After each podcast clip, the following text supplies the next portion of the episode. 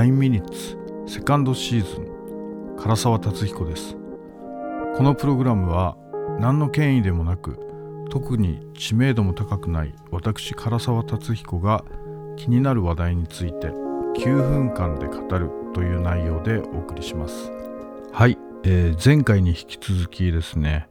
あの新木場の話ですね。新木場行った話。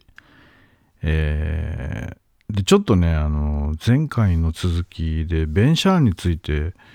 えー、少し補足というか言っておきたいというか、うん、まあベンシャーン有名なんで別にそんな説明受けなくても分かるよっていう人もいるとは思うんですけどあの前回そのラッキードラゴンっていうねその太平洋上でアメリカの水爆実験で被爆した漁船の話からまあベンシャーンの話になったんですけどベンシャーンってあのすごい社会派のところがあるあってまあやっぱりそのマイノリティの人たちであるとかねモチーフとしてそういうのを描いていたりとかするんですけどまあ別にその社会派であるところだけが別にベンシャーンの魅力ではなくてですね、えー、やっぱり絵画表現としてあのー、すごくうん素晴らしいというかまあ本当に独特の線でねペン画なんか見ててもねあのすごいいい絵なんですよね。でちょうどその時代的なこともあって50年代とかに活躍してるので、えーまあ、イラストレーションっていうのが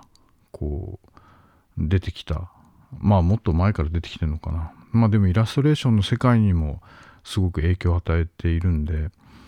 あのいわゆるファインアートあの純粋な芸術としての絵画の部分ともうちょっとそのグラフィカルグラフィックデザインとかイラストレーション的なねそういう表現に影響を与えるような部分も結構あります。で東ヨーロッパの人っていうのが何だろうその視覚的な表現に対してなんか独特のセンスがあるんですね。あのベン・シャーンもまあアメリカの画家ではあるんだけど、えー、やはり東ヨーロッパリトアニアからの、まあ、おそらく移民ということになるんだと思うんですけどね。あの東ヨーロッパポーランドとかチェコのポスター芸術とかもね本当に素晴らしいんですよね。なんか独特のセンスですよね。でなんか僕もその一応何て言うの？そんな仕事としてやってるんではないとは言ってもですね、えー、イラストレーションとかその絵を描いたりとかしてるんでそういう何て言うんですかね商業美術的なものもねやっぱりその純粋なファインアートから派生してるんだっていう意識をなんか改めて感じますね。改めて感じるのはやっぱりそのベンシャーみたいな作家の作品を見ると本当にすごく思いますね。うん、そしてですねその第五福竜丸を見た後にまあその後まあ本来はねあの行ってみたいと思っていた、えー、熱帯植物園に行きました。えー、熱帯植物園ってまあ日本各地にいろいろあるんでしょうけどね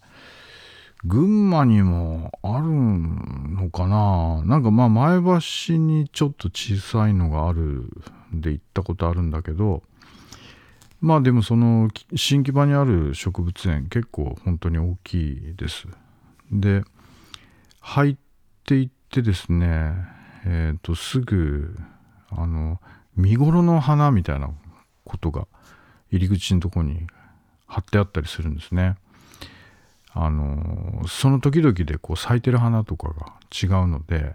今見頃の花みたいなのがあるんですけどそこになんとですねえバンクシアがあったんですよ。今見頃の花の中に。え今なのかなと思ったけど温室だからそういうこともあんのかと思ったんですけど単純に、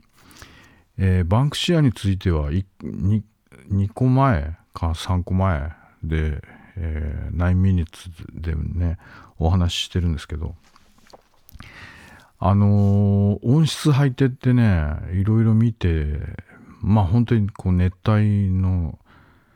まあ、ジャングルに近い雰囲気がこう再現されてて小さい滝みたいのがあって滝の裏側を歩いたりするんですね。あのでそんなまあ大げさなもんじゃないんですけどあの多分何ですか？ディズニーランドとかね。あんな大きい豪華なものではないんだけど、うん、でもやっぱりなんとなくこう雰囲気出そうというね感じがあの良かったですね。その滝の裏とかね。まあちょっと笑っちゃうかな。うんでももう植物いろいろあってで入り入ってすぐ建物入ってすぐのところでなんかその日はあのカカオに関するねレクチャーとかがあったりしてで入り口でなんか無料だしあの聞いてきませんかみたいに言われたんだけど、まあ、これ聞いてるとちょっと時間かかりすぎちゃうなと思ってでバンクシェアが咲いてるっていうのもその前に見ちゃあの情報としてね見ちゃってるんで、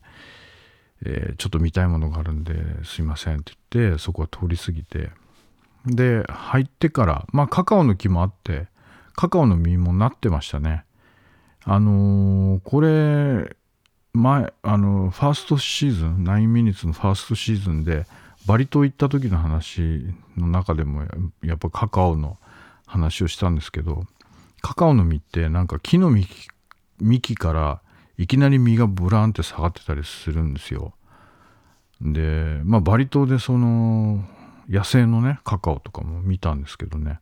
まあ、同じような感じでまたまだ小さい実だったですけどその温室の中でも、えー、カカオの実もなってたりとかね。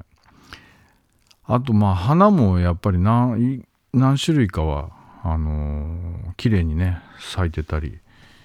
あの